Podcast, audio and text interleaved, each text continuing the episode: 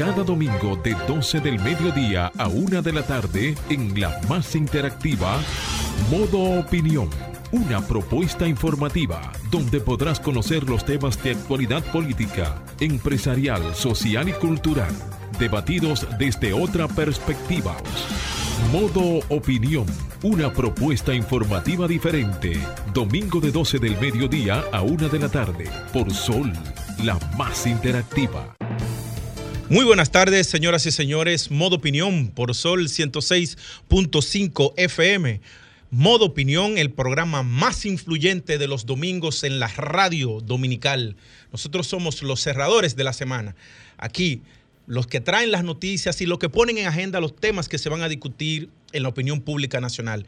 Jonathan Cabrera, Julia Muñoz Alegre, Franklin, Fernando, Marcia en los controles y en la producción, siempre trayéndoles un contenido sumamente importante, siempre haciendo énfasis en que son ustedes quienes son, nos escuchan, la savia que alimenta este programa. También a los que nos siguen en las redes sociales, los que nos comentan en los videos, los que nos dan seguimiento en las redes sociales, a todos ustedes, les damos las gracias y la bienvenida. Hoy tenemos un programa sumamente importante, de manera que manténganse atentos porque hoy tenemos una entrevista con uno de los líderes nacionales de la República Dominicana. Buenas tardes, Julia. Buenas tardes, Jonathan. Buenas tardes, República Dominicana, pueblo dominicano. Qué alegría poder volver a estar aquí con ustedes. Tenía dos semanas eh, ausentes por tema de salud, pero gracias a Dios estamos aquí eh, acompañándoles, agradeciéndoles la fidelidad el apoyo que todos los domingos les dan a modo opinión y también a esta emisora, al grupo RCC, porque eso es importante. Es un programa que ha venido, pues, gracias a ustedes creciendo y llegando a todos los rincones de República Dominicana y el mundo, a esos dominicanos en el exterior, que recibo siempre mensajes muy positivos. Muchísimas gracias por el apoyo y qué bueno que nosotros seamos puentes, canales, para, nosotros, para, nos, para no solo dar a conocer las noticias y las novedades del pueblo dominicano, sino también de ustedes que se encuentran del otro lado del océano. Así es, Julia, y vamos a entrar rápidamente en las noticias y aquí nos encontramos con que el gobierno dispensa 600 millones a CISARRIL para pago de subsidio por déficit de ese organismo. El gobierno a través del Ministerio de Hacienda ha dispensado a la Superintendencia de Salud y Riesgos Laborales la suma extraordinaria de 600 millones de pesos para subsanar los pagos de subsidios registrados por maternidad, enfermedad común y lactancia a raíz de un déficit de recaudo en los aportes de la seguridad social de, de 0.3% desde hace más de cinco años. Señores, miren, esto, esto tiene más importancia de la que uno se, eh, se, imagina. Eh, asimismo, en esta semana salió un artículo de unos fraudes que se hacen a las ARS en la República Dominicana, que quien termina perjudicado es este, el sistema de seguridad social. Hay unos personajes que se han dedicado a, por ejemplo, un colmado, te lo registran en la, en la TCS y, te, y te ponen una cantidad de empleados y eso te hace una cantidad de empleados que no cotizan en la seguridad social y entonces le sacan un seguro médico, un seguro familiar de salud. Esas personas que usualmente las, las familias de escasos recursos tienen mayor grado de siniestralidad porque el cápita lo consumen más, más rápido y eso termina golpeando la seguridad social en la República Dominicana. De manera que esto es un tema que hay que prestarle mucha atención. Julia, continuamos. De igual forma, hay que destacar que el presidente se encuentra en estos, momentos en San José, Costa Rica, llevando pues no solamente eh, parte de su participación en la toma de posición del nuevo presidente de esa nación, sino que también ha aprovechado en esta coyuntura pues para realizar reuniones bilaterales importantes que vale la pena pues destacar. Eh, es entre los tópicos que incluyen la agenda, vamos a decir, de este viaje a Costa Rica. Tuvo importante el tema de la situación mundial, los problemas de la región, la Alianza para el Desarrollo en Democracia que integran Costa Rica, República Dominicana y Panamá, pero también pudo llevar a cabo eh, reuniones con otros, eh, vamos a decir, eh, mandatarios de países. El importante tema del COVID-19 porque aunque República Dominicana haya sido el primer país, pues de eliminar todas las restricciones por el, la pandemia. Algún, aún todavía se enfrentan a esas situaciones de, de, la pandemia y también del tema del, del conflicto entre Rusia y Ucrania. con el tema ¿tú, no crees como que nosotros deberíamos decirle a, a nuestro público que nos escucha quién es el invitado que tenemos hoy? Ah, ¿no lo dijiste? No, no lo dije. Anúncialo tú, Julia, para que ellos sepan quién es el invitado estrella que nosotros tenemos hoy. Sí, gracias. Ay, muchísimas gracias. Muchísimas gracias por darme la oportunidad de decirlo. Claro, anúncialo, Julia. En esta ocasión tenemos la oportunidad de acompañar, de tener en este espacio de modo opinión al presidente de la Cámara de Diputados de la República Dominicana, un alto dirigente del Partido Revolucionario Moderno, Alfredo Pacheco, y que, y que también estará acompañándonos en el transcurso de, más de, este programa. Así que preparados, señores, porque Alfredo Pacheco estará en breves momentos con nosotros en cabina. Así que continuamos, Julia, con las noticias. Señores, miren, se inaugura una nueva ruta aérea, que esto es muy importante para los dominicanos, ¿no? Que va desde Boston a Puerto Plata. Y ese eh, autoridad del consulado de Boston dejaron oficialmente inaugurada la ruta de Jet, bueno, de JetBlue, mi hermano. Eh, qué bueno, que tú lo mencionas, pero es importante que bueno, es una buena oportunidad de comercio, porque todo lo que conecta de un país a otro. Es una pena que sea JetBlue, pero está bien porque los dominicanos que, de la costa norte, que no solo pueden llegar por el aeropuerto del sur, ahora pueden llegar por la de Puerto Plata, tienen una opción más. Pero también que beneficia con el turismo de los Estados Unidos que quiera venir a la costa norte de la República Dominicana. Así que positivo, vamos a verlo eh, de Vamos a ver lo positivo, vamos a ver lo positivo, señores. Eh, continuamos, Julia. Sí, la presidenta de la Sociedad Dominicana de Pediatría, Luz Herrera, afirmó que la comunidad científica aún desconoce las causas que producen la hepatitis aguda infantil, que esto ha sido detectado en al menos 20 países de todo el mundo y que suma cerca de 230 casos confirmados hasta el momento, según la OMS. Es una causa nueva de hepatitis aguda infantil que sigue siendo un misterio, pero es importante que los padres estén al alertas, los padres estén alertas ante esta, pues vamos a decir, enfermedad que se está... Señores, y Juan Ubiere se demarca hoy de la agresión a pasajeros y autobuses y dice, dice el presidente de la Federación Nacional de Transporte, la innovación Ubiere, exige a las autoridades apresar y someter a la justicia a los responsables de agredir pasajeros y autobuses del corredor de la Charle de Gol consideró que la policía y el Ministerio Público están en la obligación de procesar a los responsables, porque la impunidad no puede imponerse ni ser parte de ningún acuerdo.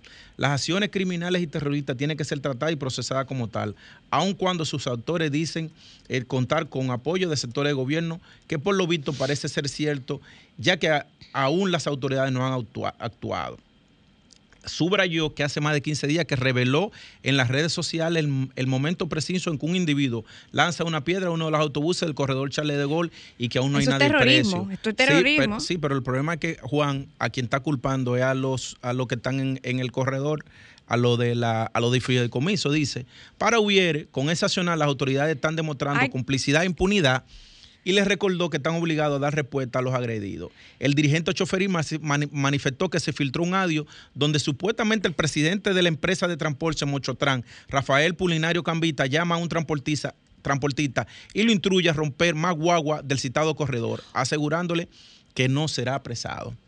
Eh, Juan acusa a Cambita de que es el que está patrocinando la ruptura de, y la agresión contra el transporte Lo que es evidente, no lo voy a asumir, pero lo que es evidente es, que estos casos no son espontáneos. Sí, y yo creo también que, la, que, la, que las autoridades deben actuar al, sobre, al respecto. Vamos a una pausa y volvemos. Ahora nos ponemos en modo opinión 12, 14 de la tarde y continuamos en modo opinión. Julia Muñoz Alegre y Jonathan Cabrera. Eh, Julia, tú sabes que la semana ha estado muy cargada con el tema de la muerte de, David, de los, Santos, en un destacamento, en el destacamento del, de NACO. Eh, esto llevó a que dentro de la el, proyecto de, de reforma de la Policía Nacional pues tuvieran que anunciar una serie, de medidas. Sin embargo, existe una indignación social con lo que ha sucedido con este muchacho de 24 años, que evidentemente estaba eh, eh, predicando la palabra en, este mall, en esta plaza, y eh, fue encarcelado, esposado. Parece que el muchacho tuvo un ataque de pánico y la policía no supo manejar eso, y aún con las manos atadas, lo encerró. Y evidentemente esto con unos presos que estaban durmiendo, ese, ese es lo, que narra la noticia. Todo, todo, sí, sí, yo entiendo. pero que también todo se tiene que manejar como, como lo que hasta el momento se ha conocido. Porque Sí, sí está bien, porque el tema no es necesariamente... Porque yo entiendo que hay mucha tela de que cortar y que hay cosas que hasta el momento no se saben, porque me, me llama mucho la atención que este caso tenga como esas versiones de la policía, del Ministerio Público, de la familia, de lo que estaban ahí, esa construcción de, de la historia. De, dentro de todo esto, Julia, yo te puedo asegurar algo. La mentira que, que armó la policía se le cayó. Porque, porque inclusive yo no quisiera culpar a, a, TEN, al director de la policía, sino que en los destacamentos pasan cosas. Son islas. Son islas de Cepadel. Y esto agarran y dan un informe que lo pasan arriba y se lo dan al, al oficial superior.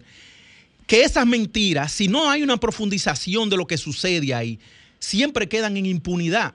Ya pasó con la muerte de los evangélicos en, en Villa Altagracia, que te armaron una mentira, el jefe de la patrulla, lo mismo pasó con el jefe del destacamento, que dijeron que ese muchacho se golpeó contra la celda, pero hay un detalle. Que hay, estaba había gente. Hay un haitiano. Que ahí hubo gente. Hay un haitiano, hay un haitiano que es testigo de la golpiza que le dieron los tres presos que estaban ahí, pero también hay un cabo de la policía que estaba grabando. Y yo hago un llamado a que se le respete la integridad de esas personas en este proceso porque están muy vulneradas. La de los, oh, pero claro que y sí. la seguridad. Lo, de los tres, los tres presos, eso, no, el haitiano ese. Y yo creo que esto ese anda. Jonathan, que esto es una caja de Pandora que va a abrir muchas cosas porque el tema de la policía ha dado alertas. Tiene más de un año dando esas alertas de que realmente hay que. Sí, evidentemente, pero que yo quiero significar algo, la voluntad del presidente Luis Abinader con, que, con la verdad. Y te digo la voluntad del presidente Abinadel con la verdad de lo que sucedió con Daniel eh, de los Santos en el destacamento de Naco. Que el Ministerio Público asume la investigación y es cuando sale y, y tumba la versión de la policía. Y dice, no, pero espérate, es que el muchacho, a el muchacho le dieron golpe y lo mataron dentro de la celda. Y cuando lo llevaron al, al hospital, ya el muchacho estaba, estaba, estaba muerto. Sin, em, o sea, si el Ministerio Público, si no existe la voluntad política del presidente de la República, como queda en evidente, entonces eso te dice a ti que él está comprometido con la reforma de la Policía Nacional y que la policía no puede seguir armando sus historias en detrimento de la, del el deseo y el anhelo que tiene la población en la República Dominicana de que haya una reforma policial y que de la manera en que se ha venido conduciendo con la opacidad, y las zonas grises en las que se maneja la Policía Nacional, no va a ser posible un gobierno de Luis Abinader. Entonces, esta profundización de las investigaciones le manda una señal a los policías que están opuestos al cambio en la manera en que se conduce la Policía Nacional, es que, que todo aquel que no se que no se ajuste, que no se ajuste y que quiera sabotear la reforma de la Policía Nacional va a tener consecuencias. Va a tener consecuencias. Va a tener consecuencias. Eh, pudimos localizar a Pedro Jiménez eh, para que, porque, porque Pedro, Pedro ayer en Twitter eh, puso un tweet donde habla de que hay un video de que había un cabo de la policía, que son de los que están sometidos, que, grabó el acto donde era prácticamente ese muchacho golpeado y torturado por los otros presos. Y digo que era porque el muchacho estaba esposado. Entonces, una de las cosas que tienen que entender, y yo sé que hay muchos miembros de la policía que nos escuchan, hay muchas familias de policía que nos escuchan. Que son honrados, que, están trabajando. Y que, y que, no, se puede tampoco tapar el trabajo de, unos cuantos. No, y que, hay mucha, no, que hay mucha gente seria en la policía. Pero lo que, lo que yo quiero dejar aquí sobre la mesa es que la Policía Nacional debe entender es que ellos no pueden voltear la cara cuando, ah, cuando hay un detenido. El detenido queda bajo la responsabilidad de la Policía Nacional. Es decir, es como cuando tú llevas una persona a tu casa. si a esa persona le pasa algo a tu casa, tú eres responsable, tú eres responsable de lo que le pasa a tu casa. Es como que si yo te invito a cenar, voy a buscar a tu mamá, le digo, mire, doña, eh, yo voy a salir a cenar con Julia y a Julia le pasa algo, el responsable de lo y viceversa. Y viceversa. Si tú sales conmigo y a ti te pasa algo, yo estoy Tú eres responsable. de lo que a mí me sucede. Entonces, eh, esto, esto tiene que quedar muy claro entre los miembros de la Policía Nacional, de que la responsabilidad de los ciudadanos, tan pronto llegan a un cuartel de la, de la, de la, de, la institución, su integridad física, moral, en todo el psicológica, debe ser preservada y garantizada. ¿Tú sabes por qué? Además. Porque ellos, es lo que te voy a decir, ellos son parte de un proceso que después tiene que, ver con... Pero que todo eso se les revierte. Precisamente uno de los temas que tiene la, esta reforma policial es tratar de devolverle la, la, la dignidad en términos de derechos humanos a los policías. Porque tú sabes que como es una, una organización verticalista, con unos orígenes trujillistas, los policías, que, que es de carácter civil, que no es militar, que no es militar, ¿entiendes? Entonces, que que entiendan que así mismo ellos tienen que garantizarle los derechos humanos. Pedro, hermano, Pedro Jiménez, señores. Eh, buenas tardes. Buenas tardes. Jonathan Cabrera y Julia Muñoz Alegre contigo aquí hoy en Sol, en modo opinión. Pedro, saludos para todos ustedes allá en cabina. Y ya es de tarde, ya son las 12. Ya son las 12 y 20, pero no solo eso, no solo, te, antes de pasar a, a, la pregunta que te voy a hacer, quiero que estés atento porque está un amigo tuyo aquí hoy en cabina que es Alfredo Pacheco Soria, de manera que una entrevista estelar tenemos hoy aquí. Ustedes tienen un plato fuerte, yo extiendo un abrazo a mi amigo y compañero de circunscripción. Así es, porque, son de circunscripción además. amigo mío hace muchos años, un abrazo a Pacheco. Pedro, mira, te llamamos por el porque tú denunciaste eh, en tu cuenta de Twitter de que hubo un cabo de la Policía Nacional que tiene un video que grabó el momento en que el, joven Daniel de los Santos estaba siendo golpeado. Cuéntanos sobre ese video. El, el Twitter es reconfirmando la primicia que dimos el jueves en Sol de la Mañana, cuando todavía todo era nebuloso en torno a lo ocurrido con la lamentable muerte del joven David de los Santos. Narramos gracias a una fuente fidedigna que tenemos, todo lo que ocurrió en Ágora Mall con la detención de David, todo lo que ocurrió luego de que fuera encerrado y amarrado en una de las celdas o en la celda del destacamento del Centro Olímpico o en Sánchez Naco, en donde eh, contamos antes de que los videos salieran a la luz pública todo lo ocurrido eh, gracias a esa fuente, de que eh, el joven David fue amarrado en franca violación a lo que son los derechos humanos y a los protocolos de apresamiento y arresto de los ciudadanos. Si ya usted lo tiene en una celda, ¿por qué tiene que amarrarlo de los barrotes? Lo amarraron. David era un individuo bastante fuerte porque se dedicaba a los entrenamientos físicos de personas, era un atleta y él parece que eh, dentro de la indignación de todo el abuso que se cometió con él desde su arresto abusivo en Agoramol por parte de la seguridad de Agoramol, que él se vio obligado a manotear y hasta virar un escritorio para tratar de librarse de esa opresión que le tenían, como si estuviéramos en los tiempos de Rafael Leonidas Trujillo, que la gente caía presa y jamás aparecía, y si aparecía eh, estaba mutilada de algún miembro de su cuerpo creíamos que esas cosas habían pasado hace ya 40 años, 50 años, pero bueno, parece que se están reeditando las razones, algún día las autoridades tendrán que explicarlas. Bueno, pues lo encerraron, lo amarraron, eh, dos presos, que son los que hoy la fiscalía, tal como nosotros lo narramos antes de que saliera a la luz pública, eh, lucharon contra David, le dieron una golpiza a él con una mano porque estaba amarrado de los barrotes, por eso ustedes ven el hematoma fuerte que él tiene en una de sus manos, y le propinaron los golpes, mientras ese cabo, que dimos el nombre antes de que lo dieran las autoridades, grababa para cubrirse, diría yo, porque eh, al parecer, al parecer, a él lo dejaron solo en el destacamento, la patrulla que lo llevó se había ido y él no podía entrar a la celda a luchar con los presos que golpeaban a David y con David.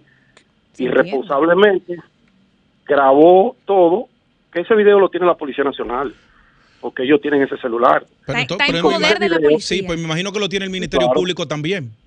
Bueno, entiendo que sí, y todo esto eh, que le estoy contando, el Ministerio Público, las declaraciones que da y el expediente que está armando, es en base a ese video y a los testimonios qué le dieron los presos que fueron reapresados, que estaban ahí por redada simple, ahora se convirtieron en reos de homicidio por la muerte de David, igual que los policías que lo arrestaron y el que grabó el video, que fue el que pusimos en el Twitter, la fotografía.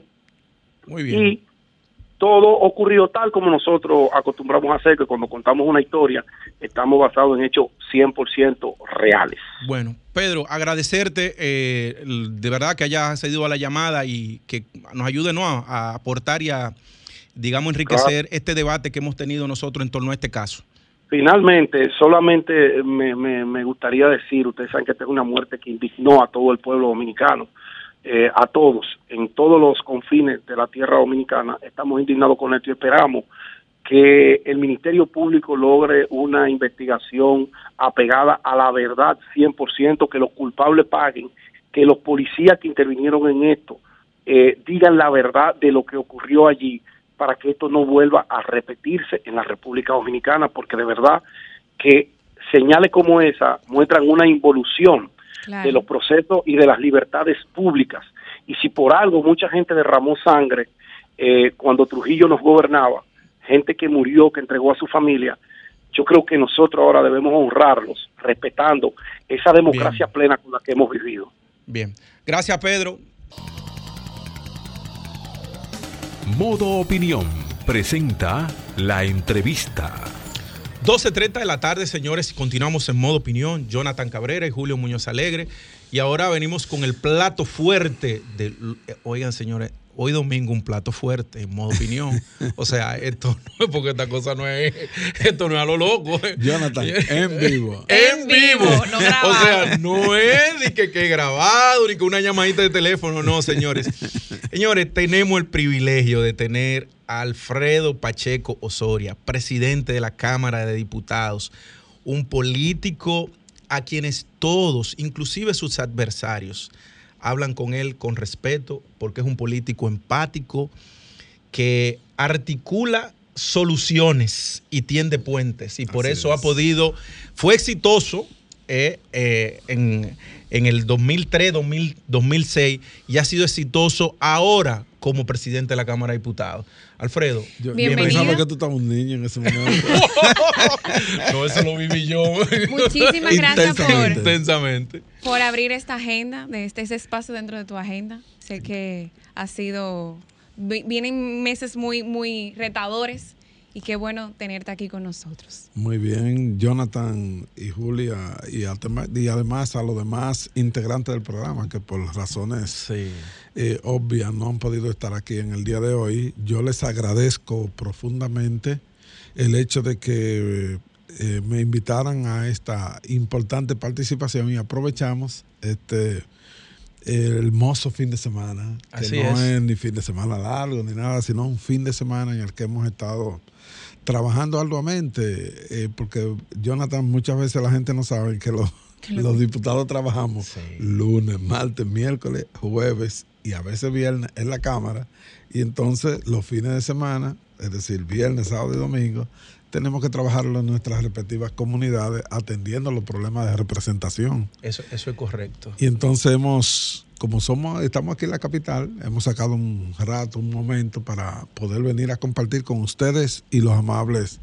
amigos radio oyentes para participar en esta importante en este importante medio. Así, así, eh, Sol y de RCC Media, o sea, de la plataforma más importante de la República Dominicana ya. Así es. Antonio es para allá liderando este barco. Es un eh, duro, lo, un duro, un duro. Y, vi una cosa que están haciendo ahí abajo. Uh, es que el hombre es un innovador. Una revolución. Una revolución. Pero vamos a eh, materia. Pacheco, ya vas a cumplir ya tienes dos años, ¿verdad? En la Cámara de Diputados. El próximo 16 de agosto. El próximo 16 de agosto. 24 meses. Eh, ¿Cómo, ¿Cómo valoraría Alfredo Pacheco estos dos años de su gestión en la Cámara de Diputados? Mira, eh, nosotros asumimos la conducción de la Cámara de Diputados porque en la Cámara tenemos mucho tiempo. De hecho, en esta nueva etapa, ahora el próximo 16 de agosto vamos a cumplir seis. Y en la otra etapa, este, vamos a, eh, tuvimos 10, 12 eh, años.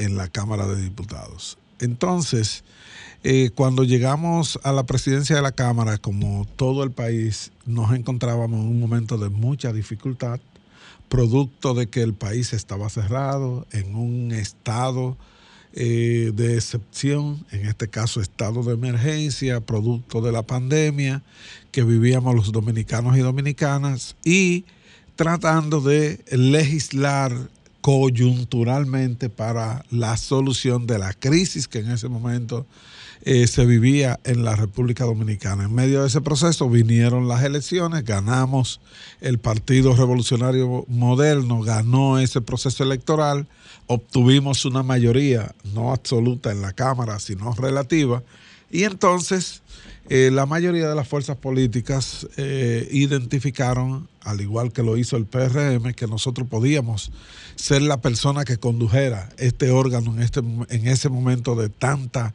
eh, dificultad. Así mismo lo hicimos y de inmediato emprendimos el trabajo con llevándole un mayor dinamismo a la Cámara de Diputados. estábamos en una Cámara que por razones de la pandemia y por muchas otras razones más, parece que ya había un cansancio en la anterior mayoría eh, absoluta que ostentaba el Partido de la Liberación Dominicana y la inmensa mayoría de los proyectos estaban ahí durmiendo el sueño de los justos. ¿Qué nosotros hicimos? Desempolvar todos esos proyectos, comenzamos a conocerlos, hemos eh, dinamizado la labor legislativa, eh, tenemos Hemos eh, eh, también dinamizado mm, el, Departamento de Comisiones de la Cámara. ¿Para qué? Para lograr que la mayor cantidad de diputados eh, pudieran trabajar en la eh, formación de esa gran cantidad de iniciativas que estaban ahí, que no se le ponía la mano, que no, eh, que lamentablemente no, no, se hacía nada a favor de ellas. Y entonces nosotros emprendimos esa gran labor. ¿Y cuáles han sido los logros hasta el momento que se pueden enumerar? Uno, dos puedes enumerar. Mira, el primer logro eh, que nosotros hemos tenido ha sido el llevar al órgano a que sea un ente de equilibrio donde las mayorías de fuerzas políticas que están ahí eh, puedan eh, señalar eh, los propósitos por los que están y que equilibradamente cada partido tenga la posibilidad de manifestarse, que ese era un problema muy serio que teníamos, ya que había un Congreso dominado por una sola fuerza y que prácticamente ni siquiera permitían que la oposición hiciera su trabajo. Sin embargo, en esta nueva etapa nosotros hemos tenido ese logro. Cohabitar, cada uno teniendo su eh, participación, pero eh, también nosotros eh, dándole al país la posibilidad de que escuche las diferentes visiones. Luego, en términos concretos, nosotros comenzamos a legislar por la coyuntura. ¿Qué era la coyuntura? Bueno, los retos que tenía el país para afrontar la pandemia que en ese momento existía. Y así lo hicimos. A propuesta del Ejecutivo, fuimos junto con el Ejecutivo líderes en América y en el mundo en la contratación de vacunas. Y el Congreso Nacional en un momento de en ese momento de crisis tuvo que en un momento determinado hasta modificar la ley de compra para la compra de medicamentos para poder agilizar sin violentar la ley. Eh, pero además eh, logramos aprobar una serie de iniciativas que fue lo que nos permitió posteriormente que la República Dominicana se colocara a la vanguardia en términos de eh, el proceso de vacunación a tal punto que hoy la Organización Mundial de la Salud, que va a, celebrar su reunión este en Suiza, ha llamado al presidente Luis Abinader para que vaya a dar apertura a esa asamblea en reconocimiento a la excelente labor que hizo la República Dominicana con relación al COVID y el Congreso Nacional fue a la par junto con el presidente de la República y con la vicepresidente, tengo que decirlo que muchas veces tuvo que ir al Congreso a fajarse a explicarle, pero además eh, todas las iniciativas económicas que nosotros tuvimos que tomar para lograr que la República Dominicana pudiera sobrellevar la crisis, porque reitero, asumimos la conducción del Congreso y el presidente Abinader en medio de esa crisis, en el empantanamiento de la nación, Y entonces tomar una serie de medidas que nos llevaron a ayudar al Ejecutivo a que se recuperaran los empleos, a que se recuperara el turismo, a que volviéramos a tener la posibilidad de, eh, eh, de, que eh, cada una de las labores productivas de la República Dominicana se llevaran a cabo sin, sin, sin, sin la tensión que daba el hecho de que se generaran parálisis económicas producto de la pandemia. En ese sentido, aprobamos una serie de iniciativas que llevaron al país a mejorar las condiciones económicas y a apoyar los planes sociales del gobierno. Acuérdate que encontramos el Quédate en casa, el PATI y todos esos programas sin un centavo. Y nosotros en el Congreso tuvimos que buscarle la forma de aprobar tres presupuestos complementarios, eh, seguidos. Eh, uno que sometió en la transición al presidente Medina, otro que sometió al presidente Luis Abinader y un tercero que luego de un mes de estar el presidente Abinader en la presidencia eh, tuvo que aprobarse y luego eh, la aprobación del presupuesto. Todo eso se hizo en un Congreso. Eh, muy segmentado, porque este Congreso tiene mucho más equilibrio que el Congreso anterior, y logramos siempre construir los consensos para poder lograr esas mayorías que se requieren. Dentro de todo esto que tú planteas, y esto, antes de irnos a una pausa, Pacheco, hay un, hay un aspecto importante que para mí ha significado un lastre en todas las ejecuciones por el compromiso que tiene el presidente Luis Abinader con la transparencia y es la ley de compra, de contrataciones y compra que, retrasa mucho los procesos. En términos políticos, ¿qué pretende hacer el legislador? ¿Qué pretende hacer el PRM con esa ley de compra para hacerla más dinámica y flexible? Simple, mira, eh, ahora mismo, ya a partir del día de mañana, tenemos una serie de eventos y seminarios y talleres que vamos a hacer. Eh, y tenemos que admitir que estamos recibiendo el apoyo de la USAID, de la Embajada Americana y de otros órganos internacionales.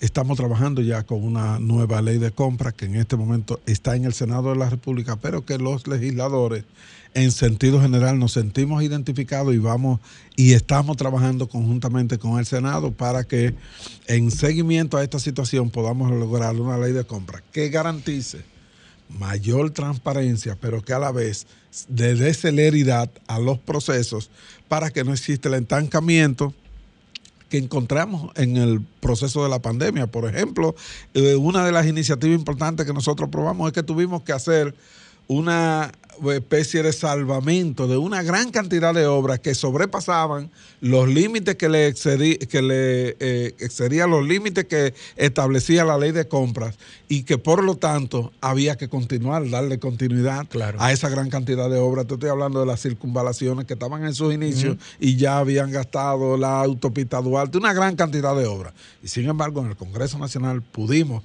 aprobar una nueva ley que diera la posibilidad, la posibilidad al Ejecutivo, enumerando esa gran cantidad de obras, de poder hacer eso y eso generó el dinamismo que hoy nosotros vemos que tenemos en todo el territorio nacional, que ya muy pronto el Ejecutivo podrá inaugurar una gran cantidad de esas obras, más de 600 que está ejecutando el Ministerio de Obras Públicas.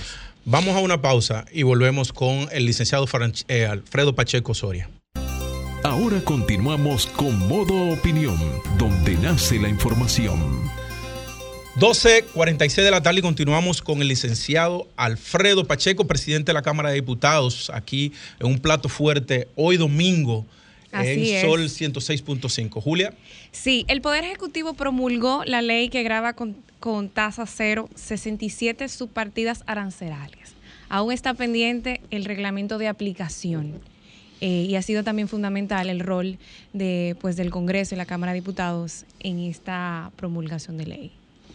Mira, esta ley, que también es una ley coyuntural, porque eh, luego de la eh, pandemia, de haber bajado la pandemia a los niveles más bajos que hoy se encuentra, como si habría sido poco, la vida, las circunstancias, nos manda esta guerra que afecta a todo el aparato productivo mundial y que cada país ha ido tomando medidas y que muchos países asumieron este modelo, que fue el eh, desmontar aranceles a productos básicos. ¿Qué hicimos nosotros? Que como había una gran protesta eh, y reservas de muchos sectores productivos, nosotros llamamos a nuestro despacho a los diferentes actores y a los gremios principales de los productores y nos sentamos y nos pusimos de acuerdo.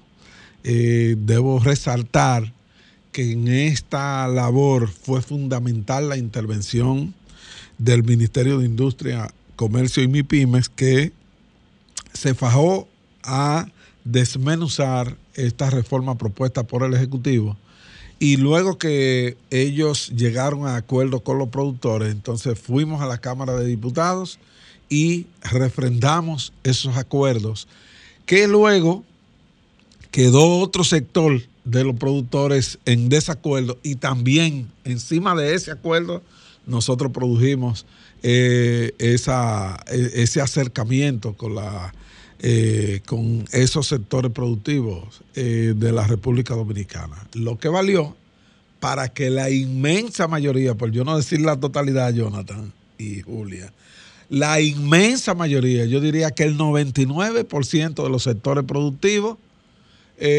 acogieron como buena y válida la reforma que en términos de aranceles se proponía el Ejecutivo, pero con la variación que le hicimos en la Cámara de Diputados a propuesta de ellos mismos, eh, ellos le dieron su visto bueno. Y entonces ahora, ojalá que el Ejecutivo no tenga que utilizarla. Eh, hasta el momento, hasta el día de hoy, hablando de sol, hasta el sol de hoy. Exacto. Hasta el sol de hoy, yo no sé, como dice la canción, yo no sé mañana. El Ejecutivo no ha tenido que utilizar Ah, esta eh, medida y ojalá que no tenga que utilizarla. Eh, sin embargo, el Ejecutivo tiene esta herramienta en las manos para que si la crisis se agrava, hay señales que indican que esa guerra no puede continuar eh, mayor tiempo dándose con, con, los niveles que tiene y la intensidad que tiene en el día de hoy.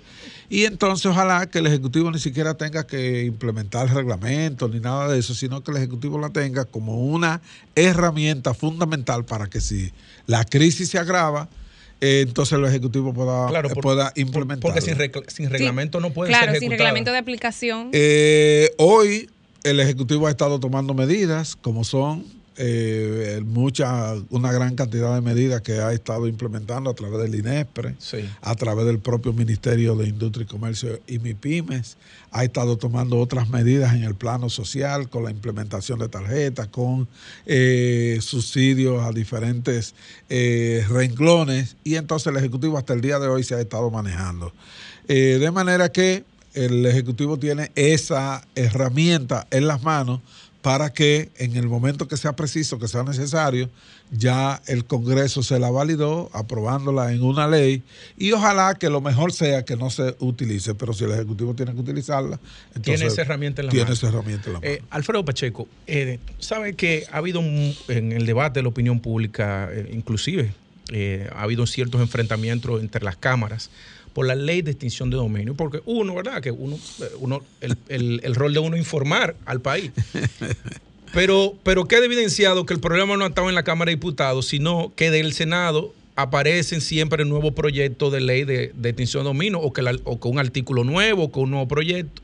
¿Qué es lo que está pasando con esta ley que no se No, mira, eh, felizmente ya los ruidos con relación a esta importante legislación han ido desapareciendo, porque del choque viene la luz.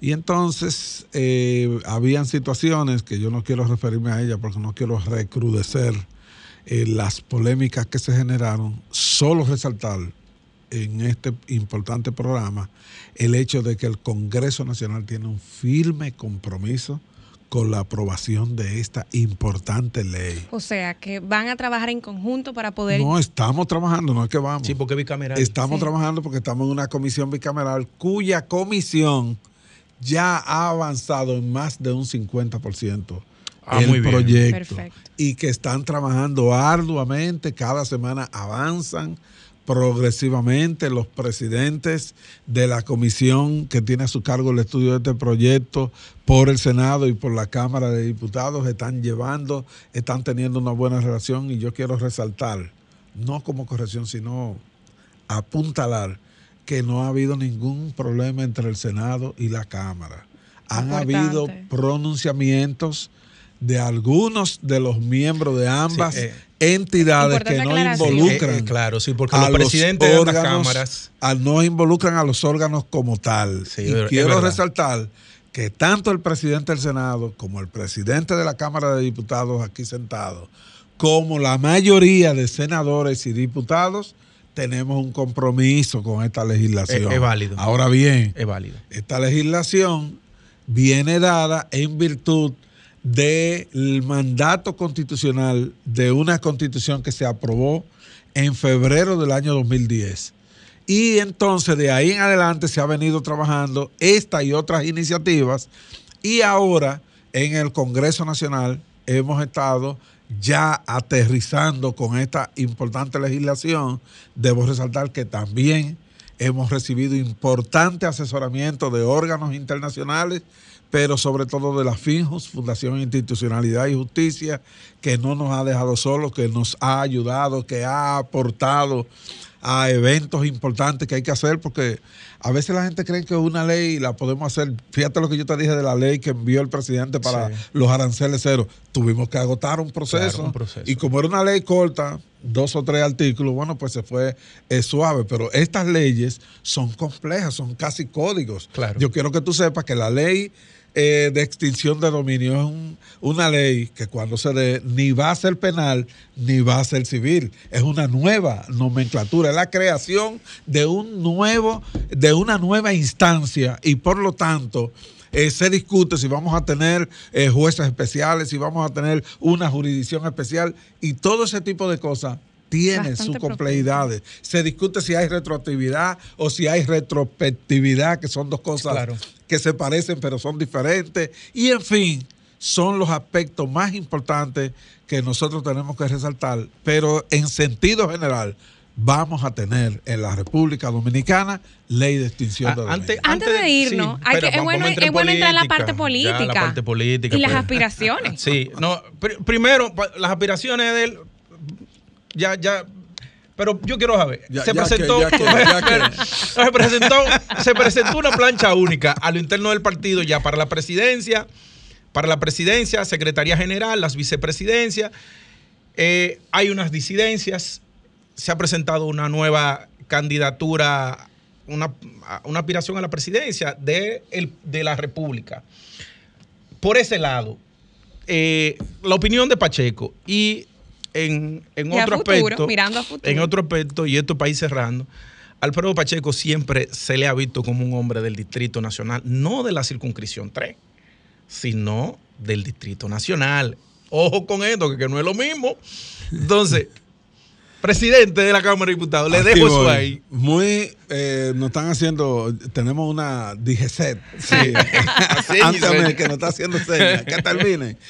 30 segundos y lo voy a, dividir 15 segundos para responderte nuestro apoyo al consenso logrado eh, con la presentación de la plancha que encabeza el compañero José Ignacio Paliza y la compañera Carolina Mejía. Ese es el equilibrio que dentro del PRM están representadas las principales fuerzas de, nuestro partido en la República Dominicana y nosotros entendemos que todo buen PRMista debe brindar su respaldo a esta importante plancha. Y el próximo domingo tú verás a esta hora que ustedes van a hacer los comentarios en el sentido de que esa plancha ganó casi a unanimidad. Disidencia tiene que haber eh, siempre.